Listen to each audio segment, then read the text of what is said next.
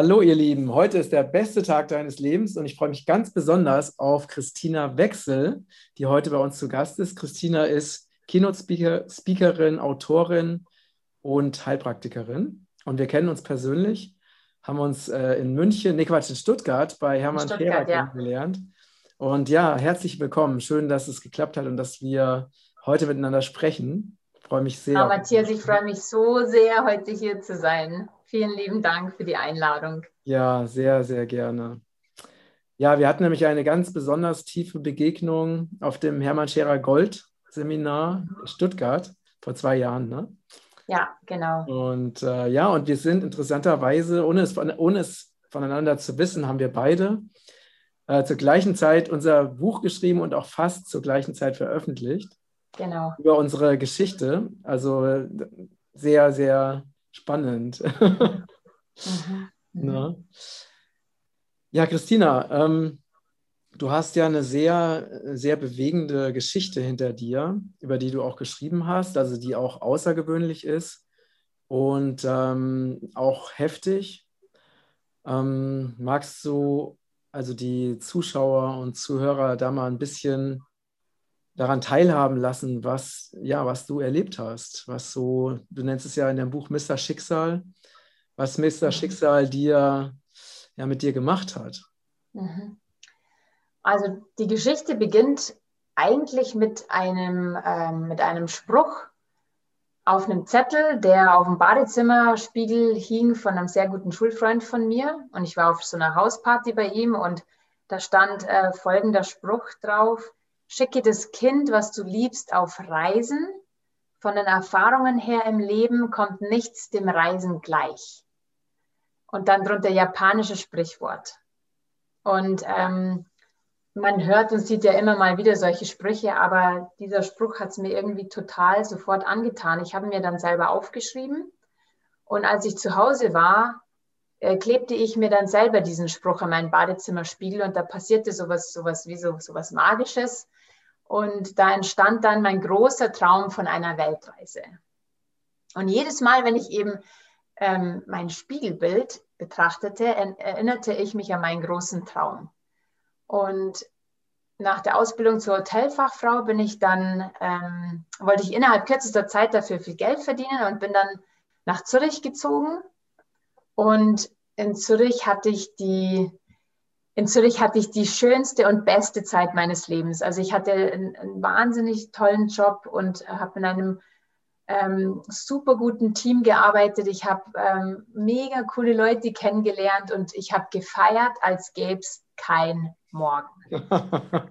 Und ähm, ich hatte schlichtweg einfach das perfekte Leben und war mir aber zu dem Zeitpunkt dessen nicht bewusst. Mhm. Bis zu dem Zeitpunkt, als mich meine Mutter anrief. Und ich muss noch erwähnen, dass die Mami mehr als eine Mutter für mich war. Sie war meine beste Freundin und meine beste Ratgeberin. Sie war meine Mentorin im Leben und äh, meine absolute Seelenverwandte. Und sie sagte mir, dass sie krank sei und rückte auch nicht so ganz mit der Sprache heraus, was sie wirklich hat. Ähm, das Einzige, was sie sagte, ist, ich, ich, ähm, sie ist fest davon überzeugt, dass sie wieder gesund wird und ähm, ich soll dir vertrauen. Und kürzeste Zeit später war es dann mein Vater, der mich ähm, darüber informierte, dass sie, dass sie an Krebs erkrankte. Und das war für mich eine ganz schlimme äh, Vorstellung. Also auch dieser Gedanke Krankheit, der war so weit von mir entfernt, auch vor allem zu diesem Lebensstil, was ich damals führte, dass ich es auf der einen Seite verdrängt hatte und auf der anderen Seite vertraute ich auch darauf, dass sie wieder gesund wird. Und ein halbes Jahr später kam es dann auch so. Also sie rief mich wieder an, voller Freude, mit wählenden Laborwerten und hat gesagt, sie wurde gerade von ihrem Onkologen äh, für gesund erklärt und hat wirklich O-Ton gesagt, Christina, du kannst jetzt deine Reise buchen. Mhm, mh. Und äh, ja, es ist mir nicht nur, nur ein, ein Stein, sondern eine komplette Felswand von meinem Herzen gefallen, äh, weil meine Mami ist nicht nur wieder gesund, sondern ich kann jetzt endlich meinen Traum leben. Und dann ähm, habe ich meinen Job storniert, ähm, also ich habe meinen, meinen Job gekündigt und ähm, habe ein All-Around-the-World-Ticket gebucht ähm, habe dann die ganze Reise geplant, also habe dann auch ein Work-and-Travel-Visa beantragt, was dann auch bewilligt wurde und war in dieser für, vollen... Für, Austra für Australien, oder? Genau, ein Work-and-Travel-Visa für Australien, genau. Zuerst sollte es nach Südostasien gehen und dann Malaysia und dann weiter nach Australien. Ähm, das war ein All-Around-the-World-Ticket mit 16 Stops, alle in eine Richtung. Mhm. Und also einmal komplett um die Welt. Und ähm, wenige Wochen vor dieser geplanten Reise ähm, rief mich mein Vater an. Damals wohnte ich noch in Zürich, das war so die letzte Zeit noch, und hat mir mitgeteilt, dass es der Mami wieder ganz schlecht geht und dass sie zurück in der Klinik ist. Und dann habe ich eine sehr, sehr schwere Entscheidung für mich getroffen, aber die war schlussendlich klar, weil Australien wird morgen nicht äh, untergehen. Aber ich wusste einfach nicht, was mit meiner Mutter in Zukunft passieren wird und wollte dann nicht irgendwo in Vietnam im Dschungel oder so sein. Und dann habe ich diese Reise storniert und bin zurück nach Hause gezogen in mein Elternhaus, um für die Mami da zu sein und sie zu pflegen, wenn sie wieder nach Hause kommt. Ähm, ja, und leider ist sie nie wieder nach Hause gekommen und ist wenige Wochen später im Kreise meines Vaters, meines Bruders und mir, nachdem ich auch so eine Sterbebegleitung gemacht habe, ist sie dann leider verstorben. Mhm. Und ähm, ja, in dem Moment ist mir natürlich, hat es mir den Boden unter den Füßen weggerissen, weil ich nicht wusste, wie ich mein Leben ohne sie meistern soll, weil ich sie wegen jeder kleinsten Sache immer gefragt habe. Also sie war immer so die größte Bezugsperson zu mir. Und ja, dann war ich erstmal ziemlich lange mit der Trauer beschäftigt und habe auch festgestellt, dass, also vor allem im Nachhinein habe ich festgestellt, dass es wahnsinnig wichtig ist zu trauern, weil wenn man sich erst dann erlaubt zu trauern, kann auch dieser Heilungsprozess auch kann, kann beginnen. Und ähm, ja, auf jeden Fall sind wir dann ihre Sachen so durchgegangen und haben ihre Sachen aussortiert von der Mami.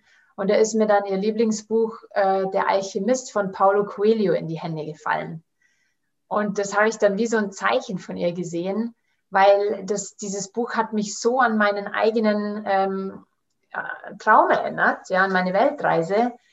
Und da geht es ja auch um diesen Hirtenjungen, also keine Angst, ich werde nichts spoilern für die, die es noch nicht gelesen haben, aber da geht es ja auch um diesen Hirtenjungen, der, der nachts äh, Schafe hütet und einen großen Traum hat, einen Schatz zu finden. Und am nächsten Tag begibt er sich eben auf Reisen, um diesen Schatz zu finden und zu suchen.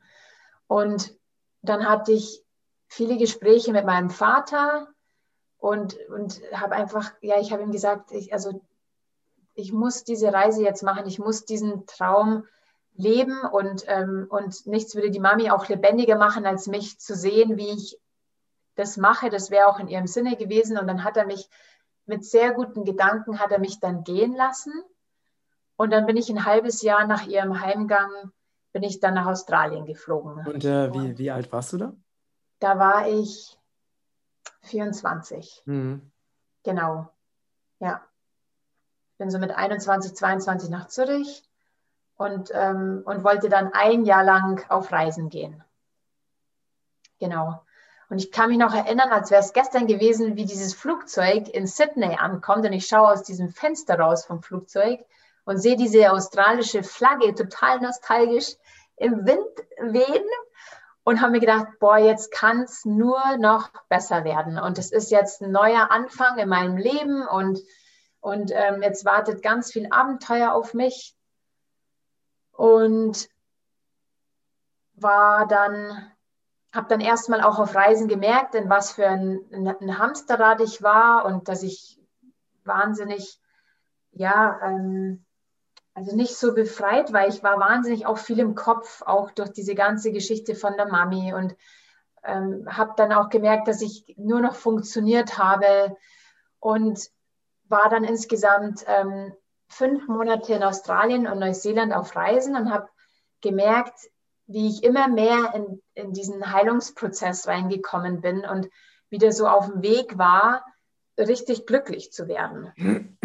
Und dann habe ich beschlossen, ich wollte dann unbedingt diese unendliche Weite und diese Stille vom australischen Outback erleben und habe dann zusammen mit, ähm, mit meinem besten Freund und mit meiner besten Freundin, also mit der Valerie und noch einer anderen Backpackerin, die wir dort auf Reisen kennenlernten, beschlossen, den, den Ayers Rock zu besuchen. Und dieser Ayers Rock oder der Uluru, wie ihn es die, die Aborigines nennen, ähm, der stand von Anfang an an erster Stelle bei mir, also mhm. auf meiner Bucketliste.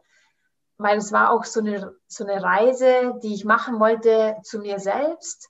Und, ähm, und ich dachte mir, mitten in diesem Kontinent steht dieser rot leuchtende Felsen. Und es kann ja nur ein spiritueller Kraftort sein. Es war ja auch noch der Heilige Berg oder ist auch noch der Heilige Berg von den Aborigines. Und dann haben wir eben beschlossen, ähm, mit dem Auto das ist, ähm, es ist ein riesiger, das ist ein riesiger Felsen, ne? der in der Wüste steht, oder? Genau, und da ist nichts. Das ist reinste Wüste. Also ich glaube, 80 Prozent von ganz Australien, es ist auch einer der trockensten Kontinente auf der Welt und, und 80 Prozent besteht nur aus Wüste. Und das kann man sich so vorstellen, wie so roter Sand und Geröll und, und ähm, ab und zu kommt mal so ein Busch. Und wenn man Glück hat, sieht man mal am Horizont so ein Känguru hüpfen. Aber ähm, weit und breit ist da eigentlich nichts. Und wir haben dann beschlossen, diesen Stewart Highway zu, ähm, zu fahren. Also das ist einmal die einzige Straße, die dich von, von ganz im Süden, von Australien, von Adelaide, ähm, durchs Outback zum Uluru bringt und dann weiter in den Norden hoch nach Darwin. Das ist eine Strecke von 3000 Kilometern. Das kann man vergleichen wie mit der Strecke von Paris nach Moskau. Also mhm. das ist ein Kontinent Australien. Das wurde mir auch erstmal dort bewusst. Und auf dem Weg zum Ayers Rock, mitten im australischen Outback, hatten wir einen sehr, sehr schweren Autounfall. Und ähm, das Auto hat sich fünf bis sechs Mal überschlagen. Wie, wie kam ähm, das? Man weiß so, also woran lag das mit dem Autounfall? Nee, wir wissen das bis heute noch nicht. Oder ich weiß es bis heute noch nicht. Die, die, die, die Backpackerin, die Fahrerin hat, hat die Kontrolle über das Fahrzeug verloren. Aber es gab halt nicht irgendwie ähm, irgendwas, kein Gegenverkehr oder Glatteis oder, irgend, oder irgendein Känguru oder irgendwas. Ja, sie ist auch Und, nicht extrem schnell gefahren oder so? Nee. Hm. Nee. Und und ähm, ja, und als ich dann das erste Mal aufwache, ähm, liege ich außerhalb eben vom Fahrzeug und ähm, mein, mein Bauch fühlt sich auch ganz komisch an und ich, spüre, ich kann meine Beine auch nicht bewegen. Und durch das Anheben vom, von meinem Kopf ähm, habe ich auch gespürt, dass ich innerliche Verletzungen hatte und habe dann auch gesehen, dass meine Beine komplett also, dass die Fersen offen waren, komplett zerfetzt, alles auch voller Blut. Und ähm, dann wurde ich vor lauter Schmerzen auch wieder ohnmächtig. Und ein bis zwei Stunden später kam dann ähm, der Rettungswagen. Und wir hatten ja eh schon so Glück, dass wir nur 40 Kilometer von der nächsten Ortschaft entfernt waren, weil die Ortschaften auf diesem Stewart Highway, die sind alle 400 Kilometer entfernt. Und als dann mir diese First Responder mir diese Halskrause total zitternd anlegte, ähm, habe ich sie als erstes gefragt, kann ich wieder gehen? Und als zweites, und es ist so komisch, weil ich spürte, dass, obwohl ich immer ähm, bewusstlos war, ich habe nur so ganz kurze Erinnerungsfetzen, habe ich da schon gespürt, dass, mit, dass mit, mit meinem besten Freund, mit dem Ronny, etwas nicht stimmt. Und habe sie dann da gefragt, was mit dem Ronny ist. Und dann hat sie, hat sie gesagt, ja, sie kümmern sich gerade um ihn. Habe ich gesagt, nee, irgendwas stimmt nicht mit ihm. Sagen Sie mir, was, was ist mit Ronny? Und dann hat sie mir noch am Unfallort erzählt, dass es ihr total leid tut, aber er hat es leider nicht geschafft. Er ist noch am Unfallort äh, verstorben. Und ähm, das war dann für mich auch total schrecklich, äh, auch einer meiner besten Freunde auf Reisen zu verlieren. Und dann begann auch dieser Kampf ums Überleben, weil ich sehr, sehr schwer verletzt war. Und wir wurden vier Stunden lang nur alleine von den Flying Doctors ins Krankenhaus nach Adelaide geflogen. Und ähm, insgesamt hat es zwölf Stunden gedauert, bis ich mit, mit extrem vielen Verletzungen, also ich hatte auch eine kollabierte Lunge und innerliche Verletzungen und mehrere Frakturen und ein offenes, luxiertes linkes Knie und eine angerissene Hauptbeinarterie, ähm, wurde ich dann ins, ins Krankenhaus transportiert und da haben dann die Ärzte und ich wirklich also drei Wochen lang um mein Leben gekämpft. Und dann dachten wir nach drei Wochen, ich, ich bin über den Berg. Aber dann habe ich eine Sepsis bekommen mit Multiorganversagen und dann musste sofort mein, mein linkes Bein, mein Unterschenkel amputiert werden. Und in dem Moment selbst war das wie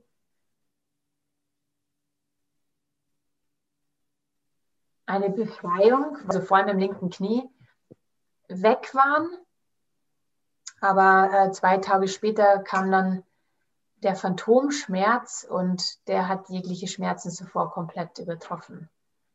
Und ähm, ja, und dann war ich insgesamt sechs Wochen auf Intensivstation in Australien, eine Woche auf der normalen Station und wurde dann sehr aufwendig nach Bayern, nach äh, Murnau in eine Unfallklinik transportiert und da ging dann so ja, dieser weitere neue Heilungsprozess an auf der körperlichen und, und ähm, mentalen und auch äh, seelischen Ebene. Mhm. Und insgesamt, genau, war ich ein halbes Jahr im Krankenhaus und auf Reha und habe dann nach und nach bin ich dann wieder sozusagen ins Leben zurück bin ich gegangen. Ja, genau. Mhm. Und ähm, was, was war für dich also das, das Schlimmste für dich an dieser Erfahrung, die du hattest?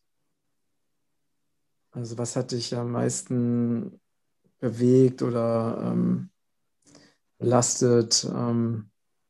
Dass meine, dass ich innerhalb eines Jahres ähm, drei Sachen verloren habe, die mir total wichtig waren und dass ich diesen ganzen ähm, Prozess, also dieser Unfall und auch Ronnys Tod und dass ich auch mein Bein verloren habe. Also ich habe da wirklich, ich habe mit dem mit der Schicksal gehadert. Ja, ich habe auch gesagt, hey, ähm, warum ich und und und ähm, warum ist es mir gerade passiert und und warum warum auch genau ein Jahr nach dem Tod von der Mami und warum verdammt nochmal auch gerade da, wo ich auch meinen Traum verwirkliche. Also mhm. ich, ich konnte es einfach nicht glauben. Und ähm, also ich kann mich auch in diesem Moment erinnern, als ich dann in Murnau in, in dem, im, im, Krankenhaus im Bett lag und aus dem Fenster auch meine geliebten Berge auch anschaute und habe mir selber so viele Fragen gestellt, wirklich auch von, kann ich jemals wieder meinen geliebten Sport ausüben, ja, weil ich unglaublich sportlich bin, schon von klein auf ähm, oder klein an und, ähm, und kann ich jemals wieder meinen, meinen Traum verwirklichen? Geht überhaupt das Reisen auf einem Bein? Und, und werde ich jemals auch wieder einen Mann kennenlernen, der mich so liebt, wie ich bin? Ja, ich war da 25 Jahre alt, ähm, Single zu dem Zeitpunkt und habe mich noch über ganz andere Dinge im Leben definiert, wie über mhm. ähm, eine äußerlichen Erscheinung, ja. Mhm. Mhm. Und, und habe mir eben auch diese, diese Sinnfragen auch gestellt.